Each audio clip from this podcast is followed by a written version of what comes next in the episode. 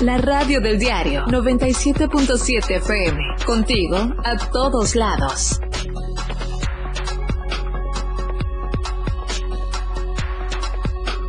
La radio del diario 977. Marchan por la paz encabezados por el párroco Marcelo Pérez. Salieron a las calles para exigir un alto a la violencia. Vuelca tráiler con migrantes en la carretera Ocosocuautla a las Chuapas. Hay casi una veintena de heridos. Se realizó la tercera fecha del torneo juvenil de UEFA. Estamos a diario contigo.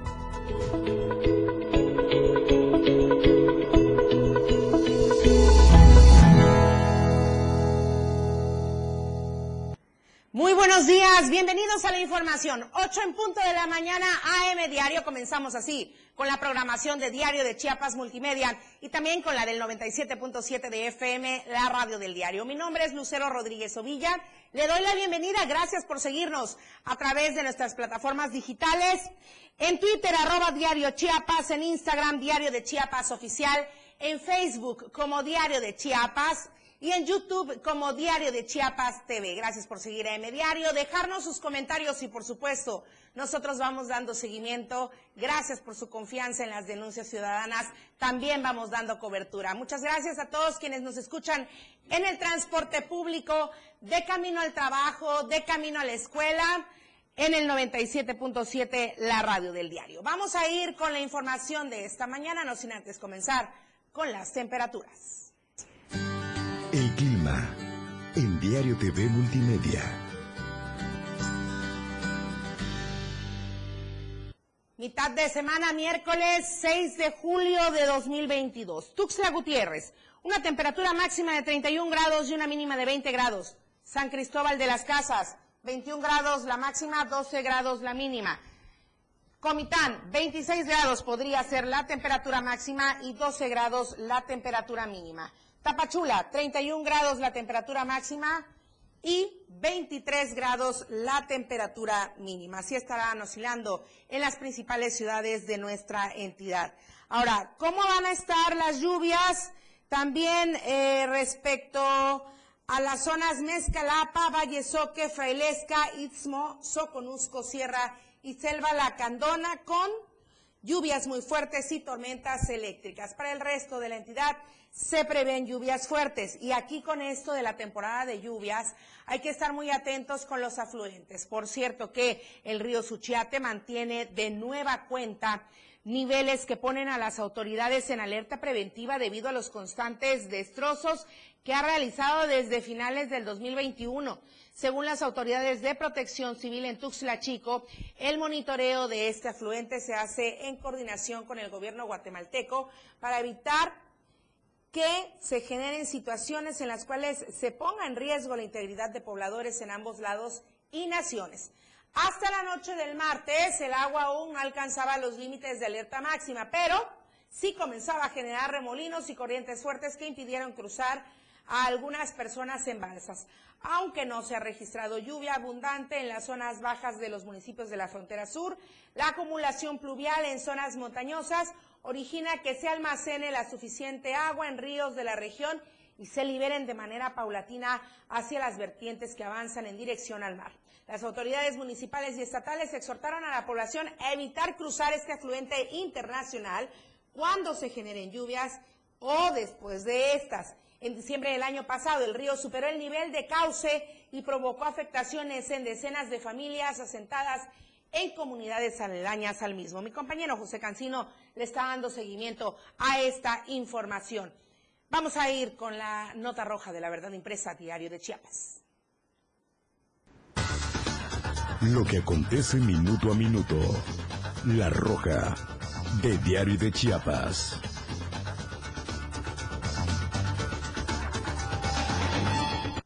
Nueva tragedia de migrantes, desafortunadamente en esta ocasión en la vía Ocosocuaute de las Chuapas. Se hablaba de más de 10 eh, personas lesionadas, posteriormente casi una veintena.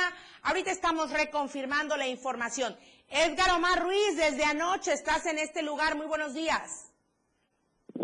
Muy buenos días. Sí, efectivamente, un nuevo accidente de migrantes se registró la noche de este martes en la carretera de La Chopra, fue en el kilómetro 148 en las inmediaciones de la comunidad CNC de aquí del municipio de Cozocuautla, a escasos 4 o 5 kilómetros del puente Chiapas.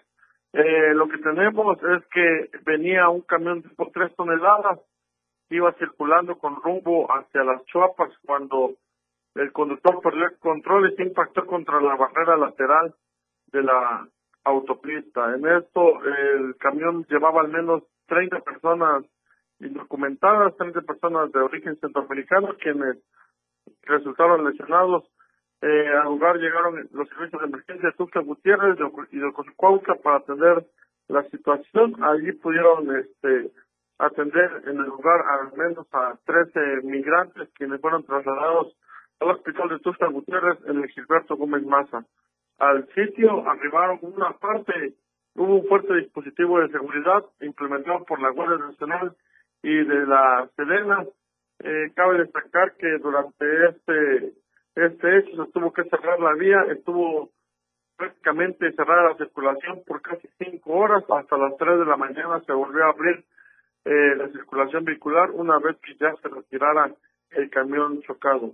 Platicábamos con un señor que vive justo frente a donde fue el accidente, él está en un terreno, él nos comentaba que al parecer los de la Guardia Nacional habían chocado al a este camión en una posible persecución, en una presunta persecución para poderlos detener y ahí fue donde se, se accidentó. Se habla también de un posible enfrentamiento, datos que a pesar de que acudimos y platicamos con alguna de la Guardia Nacional no nos quisieron dar, eh, dijeron que no que no había tal, sin embargo se sabe de buena fuente que sí intentaron este repeler el ataque Precisamente, de los, que llevaban a estas personas.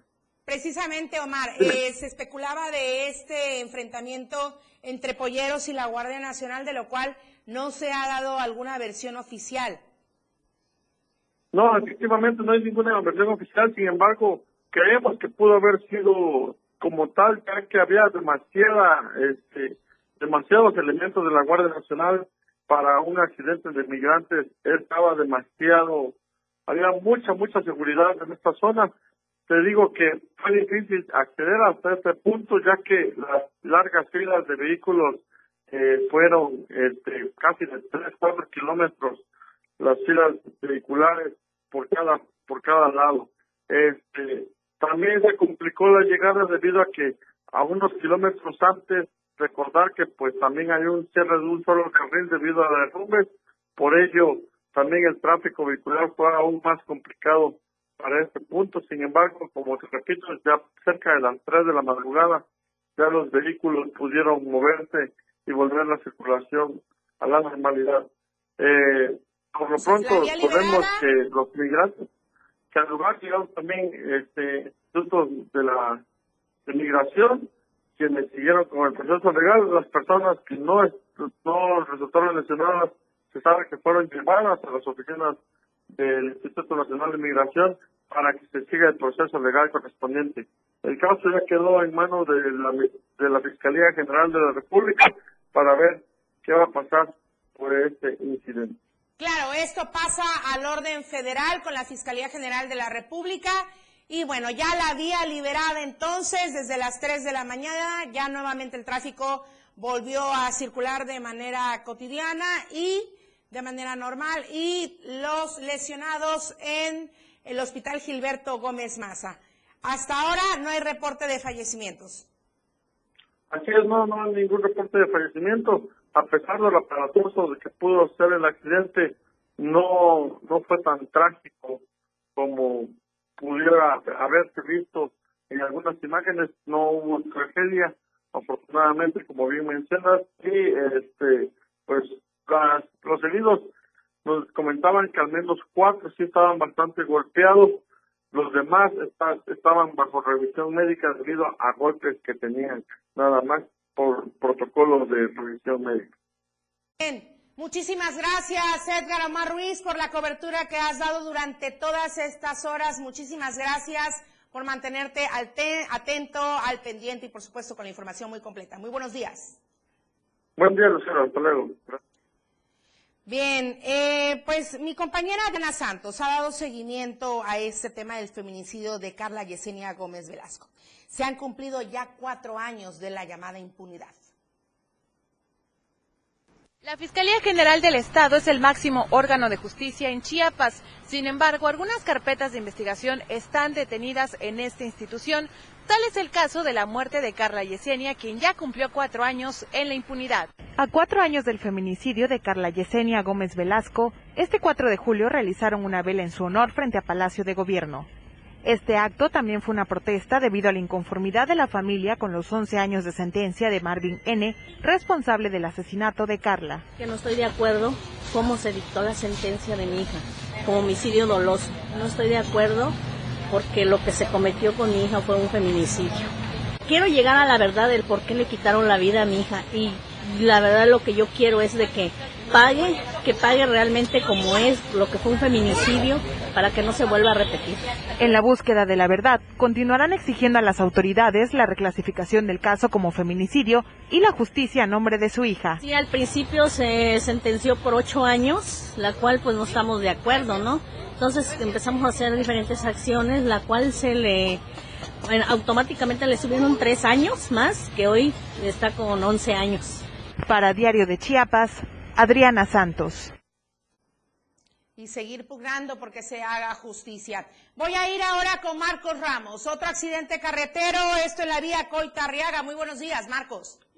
Mi compañerita, buenos días. Buenos días para todo el diario de Chiapas. Efectivamente, tres personas lesionadas y cuantiosos daños materiales.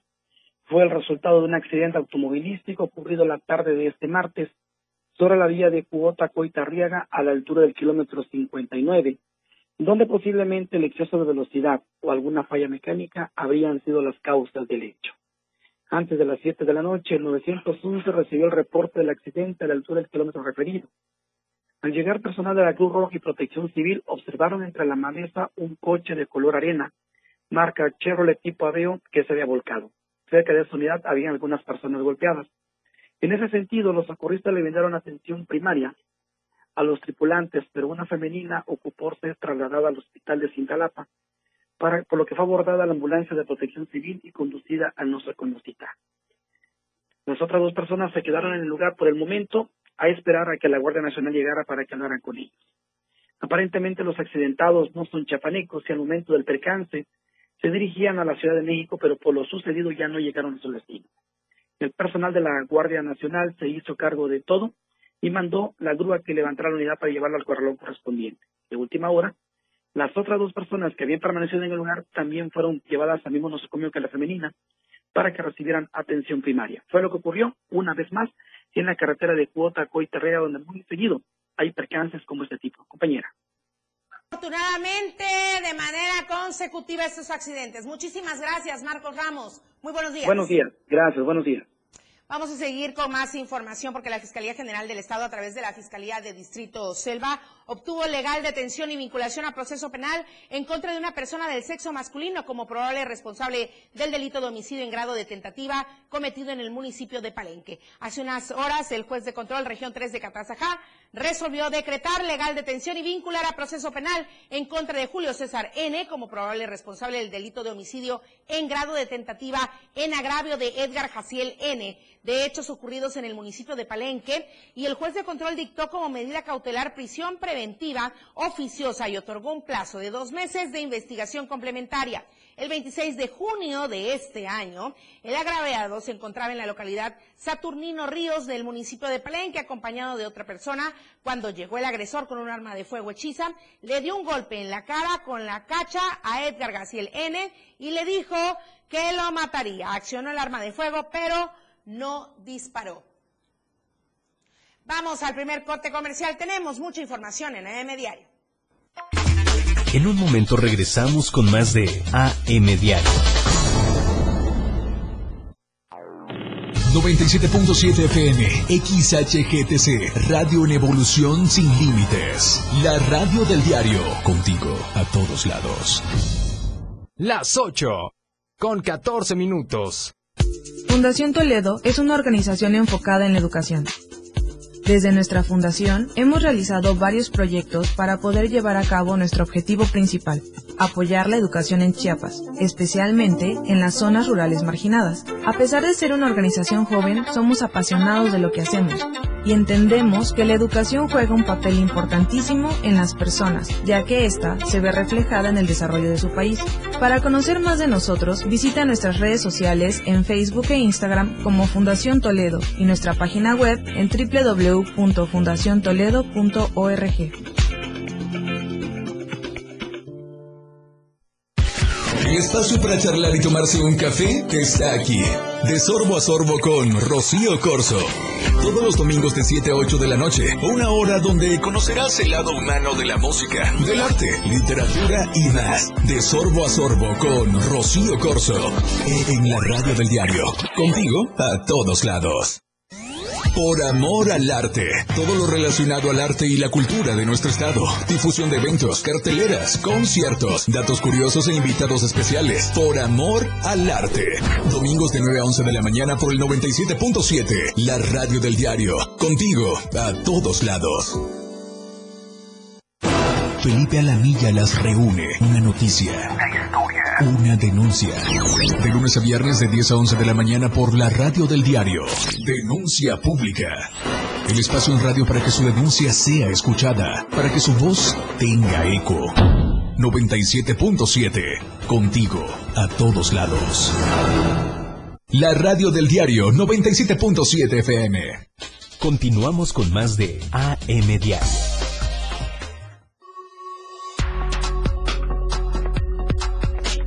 La radio que quieres escuchar. 977.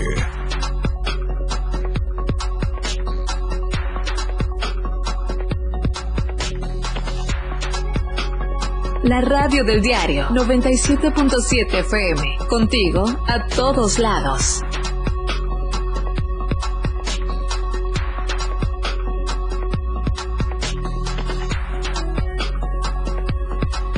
La radio del diario 97.7.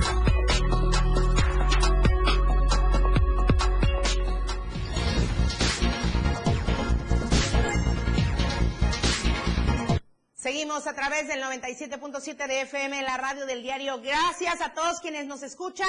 Saludamos hasta la meseta Comiteca Tojolabal a mi compañera Ada Ivette Morales. Ada Ivette, ayer eh, se detuvo al líder de la ciudad histórica y en las Margaritas, Andulio Hernández. ¿Cómo está la situación en el día de hoy?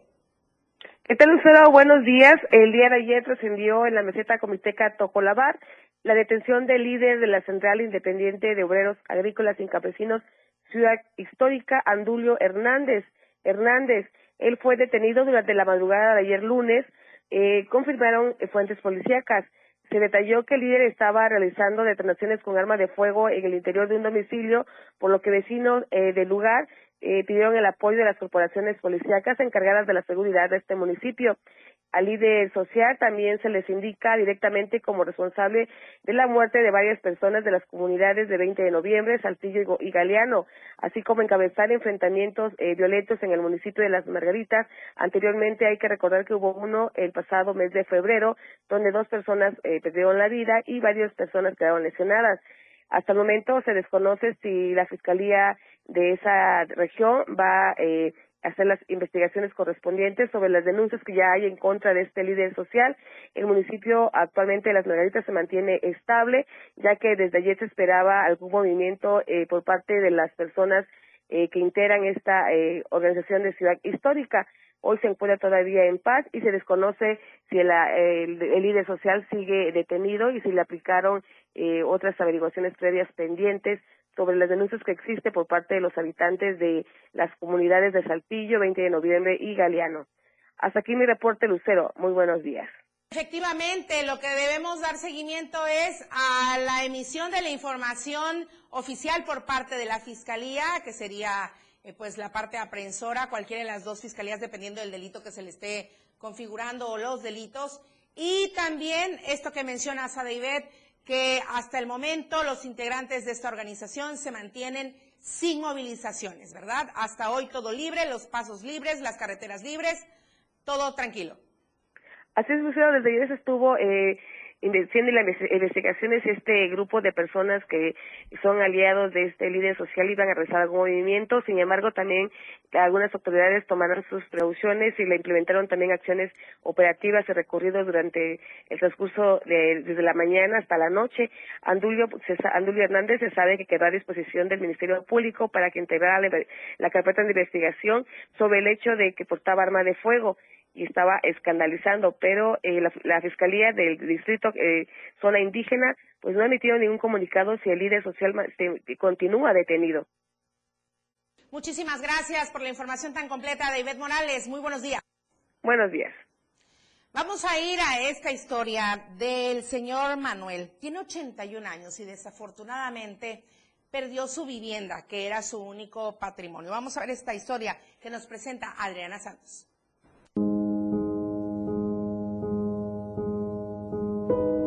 Manuel Polanangusé es un anciano de 81 años, residente de la Ribera Nandamboa del municipio de Chiapa de Corzo. El pasado 9 de junio perdió su casa, pues el inmueble, hecho a base de madera, cartón y nylon, quedó destruido luego de que un rayo le cayera encima tras las fuertes lluvias registradas en la zona. A su avanzada edad le cuesta caminar por el terreno donde se ubicaba su vivienda. Con un bastón que él mismo pulió, se apoya para recorrer la zona donde únicamente quedan los restos de su hogar. Añadió que un día antes de este trágico hecho, una rama del árbol de mango aledaño a su vivienda se desprendió cayendo a pocos metros de esta, lo que considera fue un presagio de la tragedia que lo dejaría sin nada. Contó que el día que cayó el rayo, sus vecinos acudieron de inmediato a la casa de su hija, donde por ahora se está quedando, con lágrimas en los ojos, puesto que temían que él hubiera fallecido tras el accidente. Luego de este lamentable hecho, ha pedido a las autoridades de su municipio la ayuda, pues su único ingreso eran las cosechas de mango y limón en su terreno, mismas que se perdieron por las lluvias, por lo que no cuenta con recursos suficientes para construirla. Para Diario de Chiapas, Adriana Santos. Es en el municipio de Chiapa de Corzo, así es que quienes quieran acercarse a brindar la ayuda, ahí está el dato. Vamos a ir a otra información. Híjole, la mala percepción sobre los policías de tránsito en Tuxtla Gutiérrez. ¿Qué opina la ciudadanía? Eden Gómez nos presenta esta información.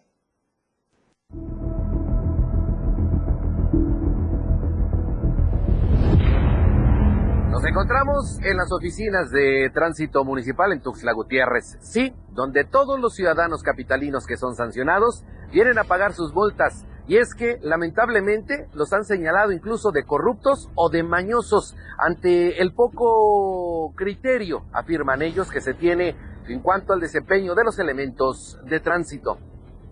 Una de las constantes en la ciudad capital es el descontento que tienen diversos sectores de la sociedad, en su mayoría motociclistas y automovilistas ante el desempeño de los elementos de tránsito. Dicha situación se ha remarcado en cada una de las administraciones, ya que se han vuelto una instancia de recaudación y no de seguridad, como inicialmente fueron creados, o por lo menos eso afirman los ciudadanos en Tuxtla Gutiérrez. ¿Cómo lo considera? Nefasto, totalmente nefasto. ¿A qué se debe, señor?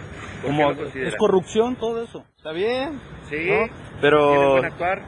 Tienen que actuar, pero luego se esconden, ¿no? Se esconden. O sea, yo creo que como, como preventivo, eh, en una vuelta ahí por la cuarta, pues no sé, ponte en la esquina y dile, hey, está prohibido pasar por acá, ¿no? Pero no, pues están escondidos para... Muy mal, muy mal actuar.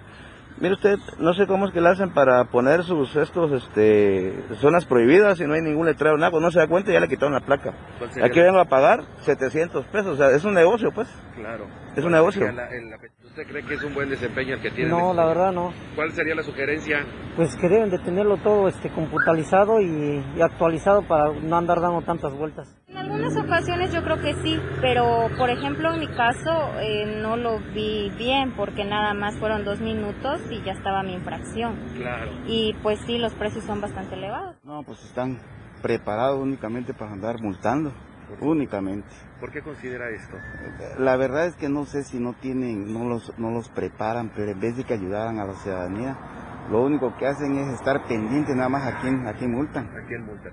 En las últimas semanas, con el denominado cambio de señalización, principalmente en el centro de la capital, varios automovilistas han sido sorprendidos, principalmente en el punto de la novena sur y segunda poniente, como también en la quinta norte y quinta oriente, donde un grupo de hasta cuatro elementos de tránsito, supuestamente haciendo rondines, son los que sorprenden a los ciudadanos. Es así como se pide, por supuesto, un mejor desempeño en esta corporación. Esta es la inconformidad de los ciudadanos, están molestos, están inconformes ante el desempeño, pésimo desempeño de los elementos de tránsito. La petición, que el propio presidente los capacite, los prepare y con esto se tenga un desempeño adecuado de estos y otros elementos de seguridad en la capital chiapaneca. Para el diario de Chiapas, Eden Gómez Bernal. Estadísticas Reportes, información. COVID-19. El panorama COVID no muy alentador, nuevamente están aumentando los casos. Marco Antonio Alvarado. De acuerdo con información del gobierno federal, la pandemia de COVID en nuestro país lleva ya 11 semanas con una tendencia a la alza, es decir, cada vez más personas están reportando síntomas de esta enfermedad. De acuerdo con el último reporte de la Secretaría de Salud Federal, en las semanas del 19 al 25 de junio y del 26 de junio al 5 de julio se han reportado 15.191 y 11.608 casos en promedio. También destacan que las personas con enfermedades crónicas siguen siendo las personas con mayor susceptibilidad al COVID, ya que de las personas que han muerto por esta enfermedad, hasta un 70% tenían una enfermedad crónica asociada. Para Diario de Chiapas, Marco Antonio Alvarado. ¿Y cómo van los casos en Chiapas? La Secretaría de Salud de manera oficial ha comentado que son 33 nuevos casos positivos por COVID-19 en las últimas 24 horas. En los municipios de Tapachula son 23, en Tuxtla Gutiérrez 8, en Huehuetán 1 y Tuxtla Chico 1 sin registro de defunciones por esta enfermedad. Los rangos en 19 mujeres y 14 hombres de 15 a 65 años. Hay que acudir también a la vacunación, por favor, para evitar cualquier situación grave si eh, se trata de adquirir este virus, desafortunadamente. Bueno, y en más temas de salud, pero en manera preventiva también, se está realizando un operativo para tratar repito, de manera preventiva de evitar muertes maternas en la zona de Mezcalapa. Ramiro Gómez, muy buenos días, coméntanos al respecto. ¿Qué tal? Muy buenos días. La Secretaría de Salud del Estado de Chiapas puso en marcha la búsqueda intencionada de casa por casa a las mujeres embarazadas y puérperas con el objetivo de evitar muertes maternas en los municipios de la región de Mezcalapa. El titular del Centro de Salud de Copainalá, Oscar Rivero Gómez, comentó que esta acción tiene como objetivo aumentar el acceso a la atención oportuna, integral y segura en la salud materna desde la etapa pregestacional hasta el puerperio a las mujeres de los ocho municipios de esta región. Expresó que para poner en marcha la búsqueda de mujeres embarazadas puérperas, la Secretaría de Salud contrató a 10 personas de Copainalá que tocarán las puertas de las casas en todo el mes de julio para apoyarlas y concientizar la importancia del cuidado de la salud materna. El doctor comentó que en Cupainalá no se han registrado casos de muertes maternas desde hace varios años. Asimismo, el Estado ha abandonado los primeros lugares en mortalidad materna en el país, ocupando el lugar número 16 por debajo de la media nacional, resaltó Rivero Gómez. Finalizó que estas acciones se llevan a cabo con el apoyo del gobierno federal para fortalecer la salud materna y perinatal en el estado de Chiapas. Mi reporte para el diario de Chiapas. Muchísimas gracias, Ramiro Gómez. Muy buenos días. Muy buenos días. Bueno, si hablamos del autismo, uno de cada 100 niños lo tiene y esto ya es diagnosticable en bebés de acuerdo a la Organización Mundial de la Salud. Acuerdo con especialistas del Instituto Mexicano del Seguro Social, algunas características del trastorno del espectro autista pueden ser detectadas en recién nacidos cuando estos tienen apenas 18 meses de edad. Por ejemplo, si al cargarlos los bebés no se anticipan estirando los brazos, Si se retrasa la sonrisa social, no muestran alegría al jugar, así como la ausencia de una conducta de afecto por sus padres y familiares. Otras características son los llantos inesperados, exagerados o injustificados. Tampoco si no señalan con el dedo índice algo que les interesa. Puede presentar una pasividad poco común no permitir cambios en cuanto al juego, pueden estar varias horas con un objeto de manera repetitiva. La Organización Mundial de la Salud estima que en todo el mundo uno de cada 100 niños tiene autismo. Algunos niños no desarrollan lenguaje verbal o resulta ser muy básico o poco adaptado al contexto. Toman las manos de las personas para dirigirlas hacia aquello que quieren y no responden a preguntas sencillas. Por eso recomiendan a los padres y madres estar atentos y buscar ayuda médica para iniciar un tratamiento lo antes posible. Para Diario de Chiapas, Marco Antonio Alvarado. Vamos al siguiente corte comercial. Regresamos con la información deportiva. Al regreso, más noticias, la radio del diario. Evolución sin límites, la radio del diario. Más música, noticias, contenido, entretenimiento, deportes y más. La radio del diario 977.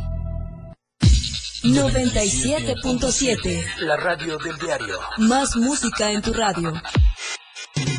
Lanzando nuestra señal desde la torre digital del diario de Chiapas. Libramiento Surponiente 1999. 97.7. Desde Tuxtla Gutiérrez, Chiapas, México. XHGTC, la radio del diario. Contacto directo 961-612-2860. Cabina 961-612-2860. Escúchanos también en línea. www.diariodechiapas.com Diagonal Radio. 97.7. La radio del diario. Más música en tu radio. Las 8. Con 31 minutos. Chiapas es poseedora de una belleza natural sin rival en todo México. Una gran selva, un impresionante cañón, manglares y playas únicas, además de paradisiacas caídas de agua, visten a nuestro estado con el encanto único de la naturaleza. Chiapas es el estado más al sur de México, la última frontera de nuestro país. Aquí, en este rincón, que también fue el último territorio en añadirse a la República, se encuentra un paraíso de bellezas naturales listo para ser explorado. Ven y disfruta lo que Chiapas tiene para ti. 97.7, la radio del diario. Contigo a todos lados. 977. La radio del diario. Continuamos con más de AM Diario.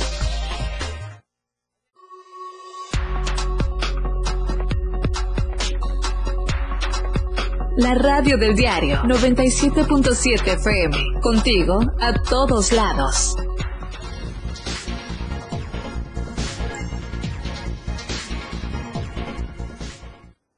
Jorge Mazariegos con la información deportiva esta mañana en AM Diario. Muy buenos días.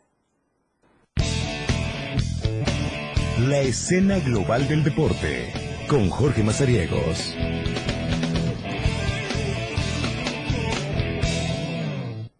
¿Qué tal, Lucero Rodríguez, amigos de AM Diario? Es un gusto poder saludarlos este miércoles, mitad de semana, con mucha información deportiva. Por supuesto, también saludar a todos los que nos van escuchando a través de la frecuencia del 97.7 de FM, la radio del diario. Es un gusto poder estar con ustedes esta mañana.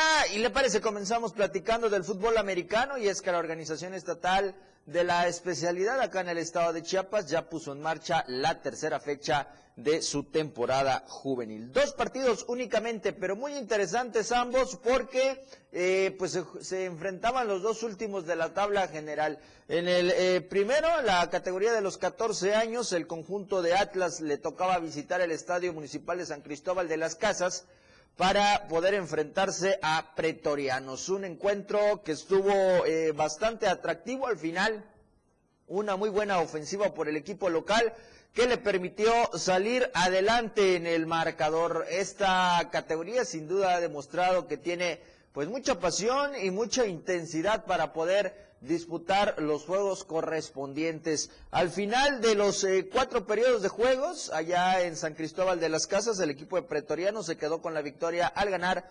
28 a 10 al conjunto del Atlas. Con esto, el equipo de Pretorianos pues deja la última posición y estará en busca pues de la cuarta semana poner de nueva cuenta números positivos y seguir avanzando a lo que va a ser la ronda de los playoffs en esta campaña. En la otra categoría, la categoría de los 16 años, también se enfrentaban los dos últimos de la tabla general. Estamos hablando que son los troyanos de Cintalapa, quien en esta ocasión les tocó recibir eh, la visita de los toloques de Villahermosa, Tabasco, en un eh, gran encuentro más cerrado el marcador. Eh, buen juego de ofensivas, de defensivas, las estrategias estuvieron a la orden del día para poder eh, sacar adelante este resultado. ¿Cuál fue el marcador final? Bueno, terminó con 26 a 20, un breve error que ya eh, como muchos seguidores del fútbol americano sabrán que cometer un error en la defensiva te puede costar o en todo caso acertar la jugada en la ofensiva a pesar de que tu rival pueda tener una muy buena estrategia para detenerte, pues también te puede rendir frutos. Fue lo que sucedió en este encuentro de la categoría de 16 años para que el conjunto de los troyanos de Cintalapa se quitara de la última posición en la tabla general. Faltarán un par de jornadas más para que la temporada regular pueda cerrar y así quede listo quiénes serán los que avancen a la siguiente ronda de la pretemporada. ¿Cómo estaba eh, hasta este entonces o cómo va hasta este entonces las eh, categorías? La Under 14 la lidera el equipo de los Búhos de San Cristóbal, llevan seis puntos, seguido de Osos de Chiapas que tienen tres unidades. Ahora Pretorianos que consigue su primer triunfo y van con tres puntos y en el último lugar se ubica el conjunto de Atlas. En la de 16 años, Atlas es la que domina este sector, tiene seis puntos, dos eh, triunfos. Osos va en segundo lugar con tres puntos, seguido ahora de Troyanos que va con una eh, victoria, tres puntos acumulados, y en el último lugar el equipo de Toloques de Villahermosa, Tabasco. Así está hasta estas instancias este recorrido que tiene en la temporada regular del fútbol americano. Dejemos a un lado el emparrillado, vámonos a lo que va a ser las competencias allá en Estados Unidos y es que estarán 17 seleccionados mexicanos participando en un para panamericano eh, que estará también eh, otorgando algunas preseas para llegar a Santiago de Chile en 2023 también con algunas representaciones. Suenan nombres como Amalia Pérez que van a estar en esta eh, categoría y en esta disciplina que es el para powerlifting, una modalidad en la cual se tiene el levantamiento de pesas, por supuesto, para que puedan ahí estar en todo en toda la sintonía posible los mexicanos. Esta selección estará conformada, pues ya le decía, por Amalia Pérez, Jesús Castillo, Patricia eh, Barcenas, perdón, quienes ya viajaron a Estados Unidos para poder estar del 8 al 11 de julio en el Campeonato para Panamericano de San Luis, Missouri de este año. Será también clasificatorio, les decía, para el 2023, que serán los Juegos para Panamericanos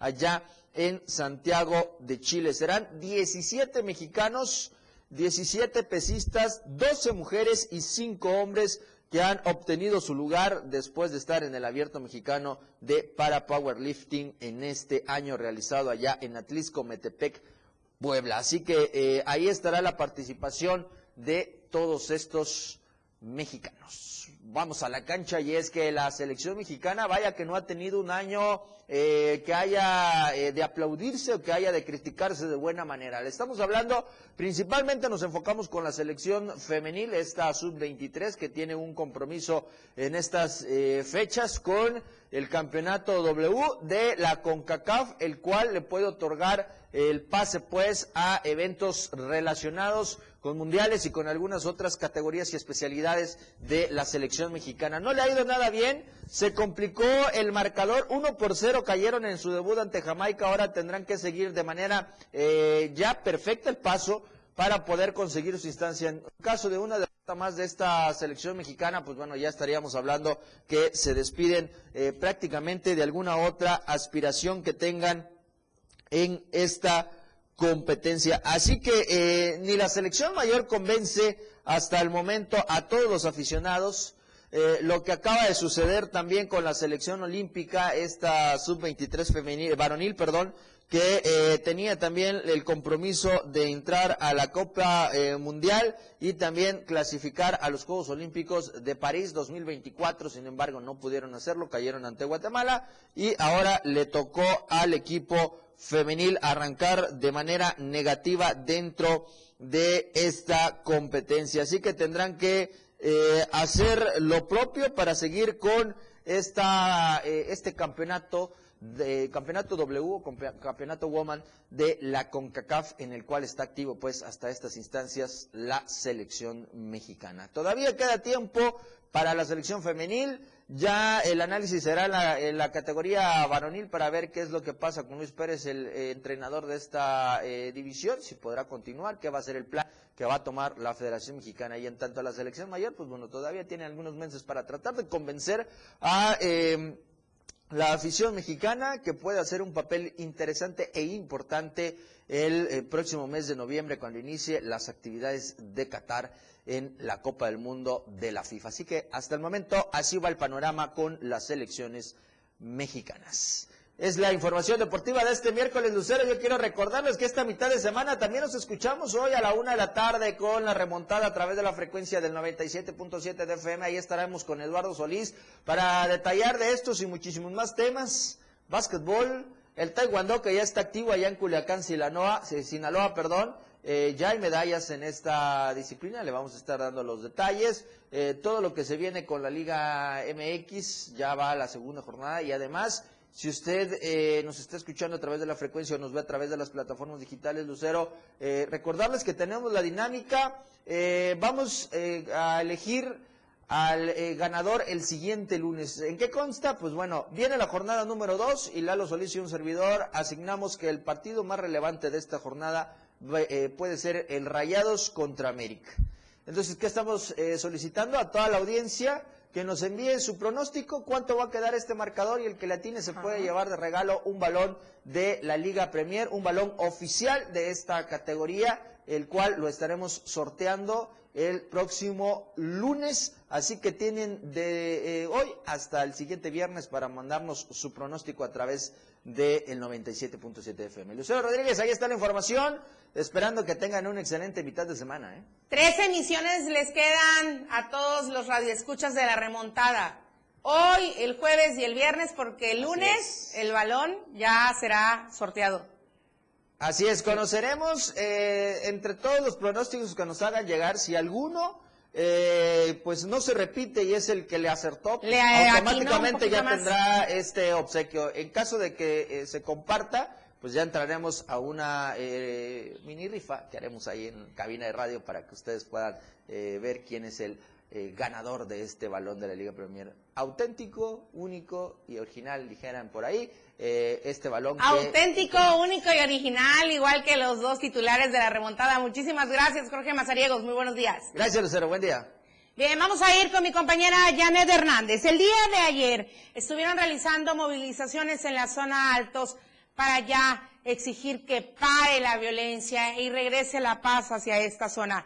Janet, muy buenos días. Uno de estos temas es la no rectimización de los 21 secuestrados de Panteló.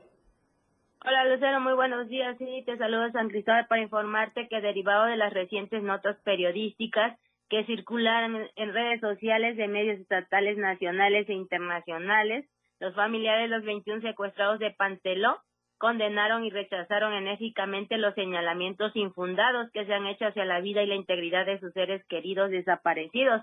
A través de un escrito indicaron que estos largos 11 meses que llevan de sufrimiento y agonía, de no saber nada de sus familiares, han visto como han señalado, denigrado, pero sobre todo, revictimizado a los 21 secuestrados indicaron que desde el 26 de julio del 2021, cuando el grupo armado El Machete sacó de sus hogares a los 21 familiares, planearon una versión premeditada, dolosa e infundada para justificar su artero crimen cometido con los 21 indígenas chiapanecos. Por ello, exhortaron a los diferentes organismos y organizaciones que se han pronunciado en defensa y protección de los responsables de esta desaparición que, y que en ningún momento lo han hecho por la vida de los 21 a no entorpecer, intimidar, amenazar y dejar que las autoridades encargadas de impartir justicia realicen su trabajo y las investigaciones. Y finalmente Lucero pidieron la detención de los comandantes machetes y dan una lista de nombres, ¿no? Entre ellos está Javier Méndez Velasco, Daniel López, Reinaldo Pérez, Juan Méndez, Abraham González, Juan Méndez, eh, Abraham González, entre otros, y a estos los acusan de ser los responsables del secuestro y desaparición de las 21 personas en Panteló. Hasta aquí el reporte, muy buenos días. Muy buenos días, Janet Hernández, muchas gracias. Y también vamos a ir a otro corte, pero regresamos todavía con más información de esta marcha realizada ayer en San Cristóbal y también dando seguimiento a esta otra movilización allá en Palenque con este mismo tema que nos hablaba Janet. Vamos a volver con más en AM Diario. Más de AM Radio, después del corte.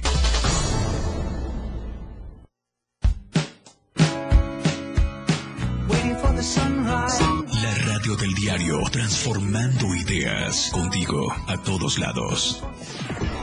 Las 8 con 45 minutos.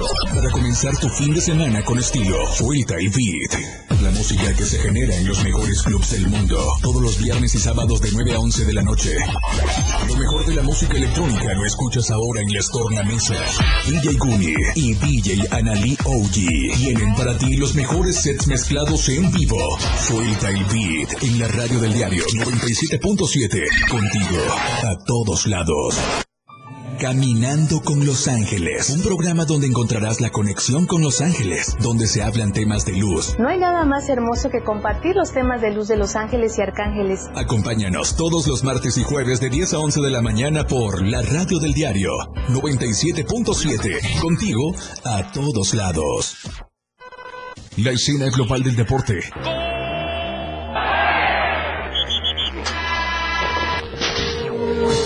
Ahora se escucha mejor en radio y Jorge Mazariegos y Eduardo Solís lo saben en La Remontada, de lunes a viernes de 1 a 2 de la tarde por la radio del diario 977, contigo en los deportes.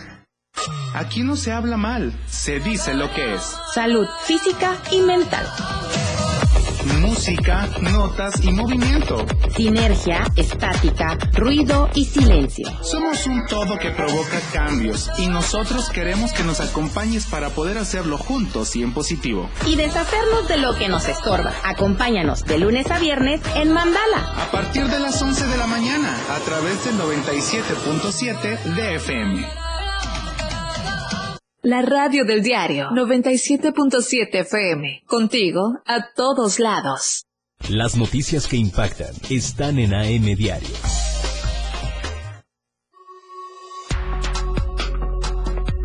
...97.7... La radio del diario.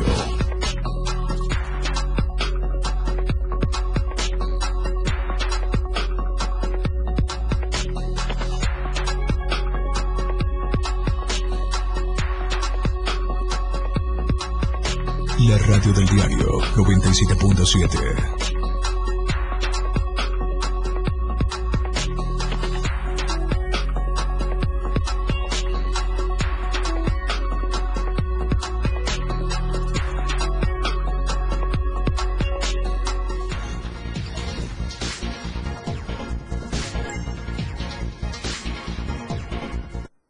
Seguimos con más información. Ustedes escuchando AM Diario a través del 97.7 de FM, la radio del diario. Y también nos está siguiendo a través de las diferentes plataformas digitales de Diario de Chiapas Multimedia. Más de mil personas participaron en la marcha denominada Peregrinación por la Verdad, la Justicia y la Paz en San Cristóbal, encabezada por el párroco de la iglesia de Guadalupe, Marcelo Pérez Pérez, de quien se rumora tiene orden de aprehensión de la Fiscalía. El padre Marcelo dijo que él no tiene temor a ser detenido, por el contrario, está dispuesto a presentarse a declarar en el momento que así lo requiera la Fiscalía. Esta movilización la llevaron a cabo los integrantes del pueblo creyente de las diferentes parroquias de la diócesis de San Cristóbal para exigir un alto a la ola de que avanza desenfrenada en esta ciudad. También pidieron cese a los asaltos en las carreteras, persecuciones a defensores de derechos humanos y a la detención ilegal de luchadores sociales. A esta marcha se llamaron maestros, organizaciones no gubernamentales, activistas, luchadores sociales y ciudadanos. En alguna de las pancartas Eh, se leen consignas como, por ejemplo, alto a la criminalización del padre Marcelo y cancelación de la orden de aprehensión, rechazo total a la Guardia Nacional en comunidades indígenas, alto a la militarización, alto a la persecución, hostigamiento y criminalización de la protesta social. Y también allá en Palenque, un aproximado de católicos de la zona urbana y rural del municipio de Palenque marcharon para exigir justicia y paz ante los hechos sucedidos en los últimos meses. La marcha partió del monumento a la Madre Chol, que se ubica en la carretera Palenque-Ocosingo y culminó en la parroquia Santo Domingo de Guzmán eh, con una celebración eucarística de acción de gracias y esta manifestación aseguran eh, pues están unidos en cada una de las acciones encabezadas por la diócesis de San Cristóbal. Lo mismo que se comentó ahí en San Cristóbal de las Casas. Justamente también se tomó en consideración en esta marcha leer un pliego petitorio donde se especificaba eh, pues principalmente que retorne la paz no solo en Palenque, sino en todas partes de Chiapas en México y en el mundo entero. Otras de las demandas es la justicia en un caso de Simojovel, la muerte de los jesuitas en el norte de México, además del cese a la cacería del padre Marcelo, a quien relacionan con el grupo El Machete. La marcha culminó con saldo blanco pasadas las 11 de la mañana. El trabajo sostenible que enfoca actualmente la ingeniería. Vamos a entrar a temas académicos.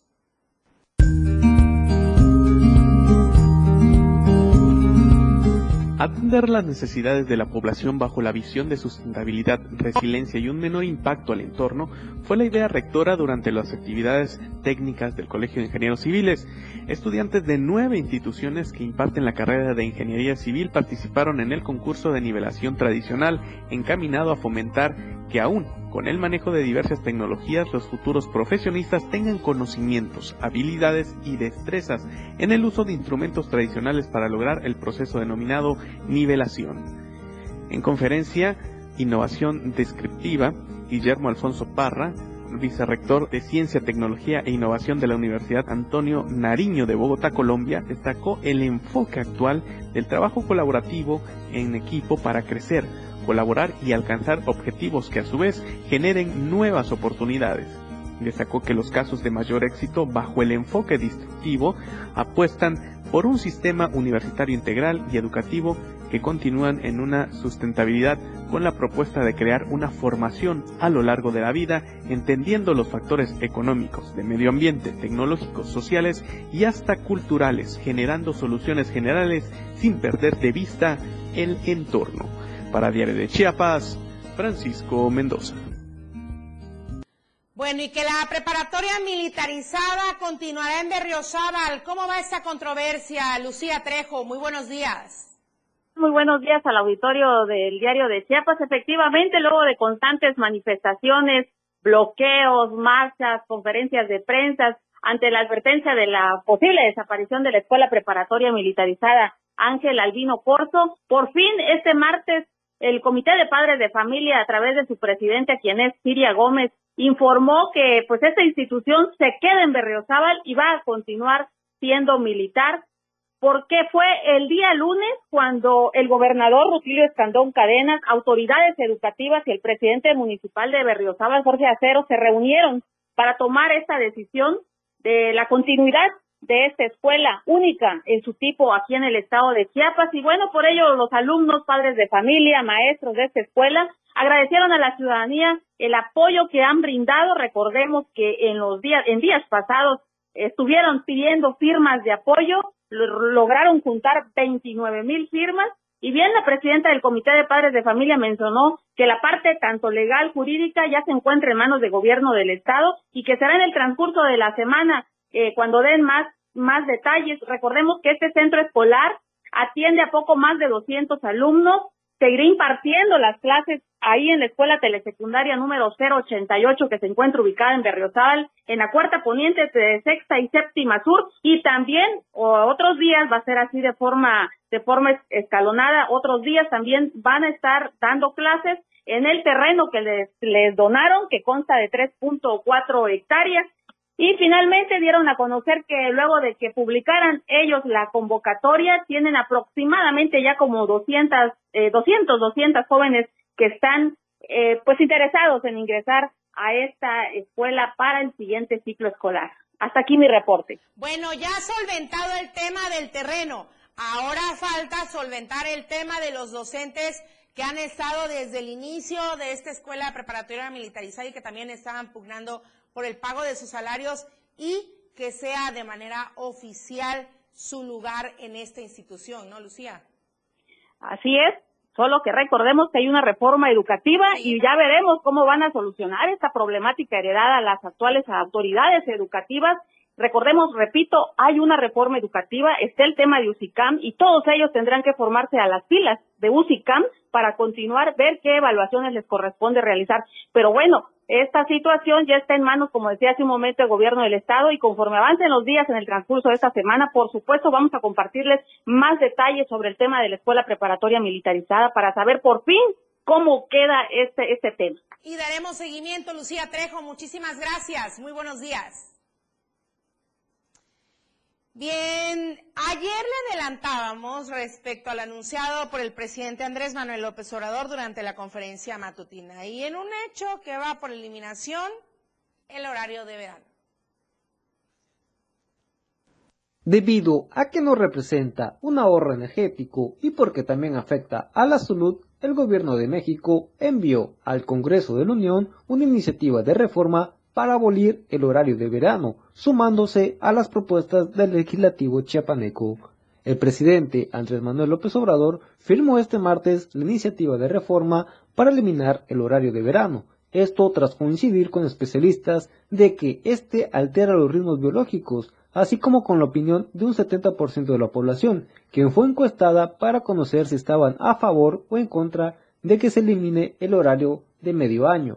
Al respecto, el secretario de Salud, Jorge Alcocer, aseguró que el horario de verano fue una decisión política y que lo recomendable es contar con un solo horario, es decir, con un horario estándar. Que concluyó que las ventajas del horario estándar superan a las del cambio de horario. Cada vez más, los estudios muestran que las diferencias de tiempo entre el reloj social y el reloj biológico desafían la salud, la llegan a alterar por lo que si queremos mejorar nuestra salud, no debemos luchar contra nuestro reloj biológico. Lo recomendable es volver al horario estándar, que es cuando la hora del reloj solar coincide con la hora del reloj social, el reloj de Dios. Esta iniciativa se anexa a lo realizado en enero de 2019 por la Comisión Permanente del Congreso del Estado de Chiapas, quien exhortó a la Cámara de Diputados del Congreso de la Unión para que, dentro de sus atribuciones, reformen la ley de sistema de horarios en los Estados Unidos mexicanos para revertir el horario de verano que se aplica en el estado de Chiapas. Lo anterior bajo el argumento de que no ofrece ningún beneficio para la salud y porque solo beneficia a los grupos hegemónicos del país. Para Dios de Chiapas. Ainer González. Y bueno, antes de irnos, le repito la encuesta que circula durante esta semana. Por quinta ola, ¿deben suspender las clases presenciales? Usted puede contestar sí, el riesgo es alto, no, ya hay vacunas o no me interesa. Usted puede contestar y compartir y Efraín Meneses estará dando los resultados el próximo viernes en Chiapas al cierre en punto de las 7. Muchas gracias, Manolo Vázquez en los controles de radio, a Charlie Solís en los controles de tele y por supuesto a usted por seguirnos con la información en AM Diario. Soy Lucero Rodríguez Ovilla. Muchas gracias. Buenos días. Nos vemos mañana a 8 en punto. Desde temprano usted quedó informado. Aquí vemos la, incidencia delictiva. Empezaremos. AM Diario. Nuestro compromiso entregarle los sucesos que generan noticias. AM Diario. La noticia al momento por la radio del diario 97.7. AM Diario. la mañana. La radio del diario. Editorial de la radio del diario. Gran sobresalto ha despertado la noticia de que Amador Rodríguez Lozano ha sido integrado al